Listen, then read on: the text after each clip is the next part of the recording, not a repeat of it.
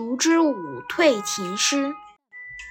左传，西公三十年，晋侯秦伯为政，以其无礼于晋，且二于楚也。晋军韩陵，秦军犯犯南。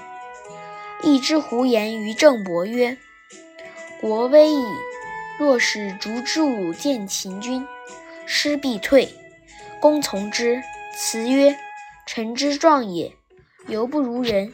今老矣，无能为也已。”公曰：“吾不能早用子，今起而求子，是寡人之过也。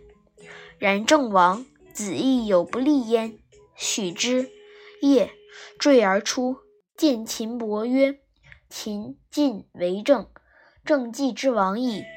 若王政而有益于君。”敢以繁殖事，越国以彼远，君知其难也。焉用王政以陪邻？邻之后，君之薄也。若舍政以为东道主，行礼之往来，攻其乏困，君亦无所害。且君常为晋君赐以许许君交瑕，朝祭而夕射板焉，君之所知也。夫晋。何晏之有？既东风正，又欲四其西风。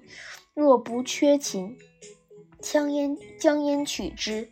缺秦以利晋，为君图之。秦伯乐与郑人盟，使其子庞孙、杨孙数之，乃还。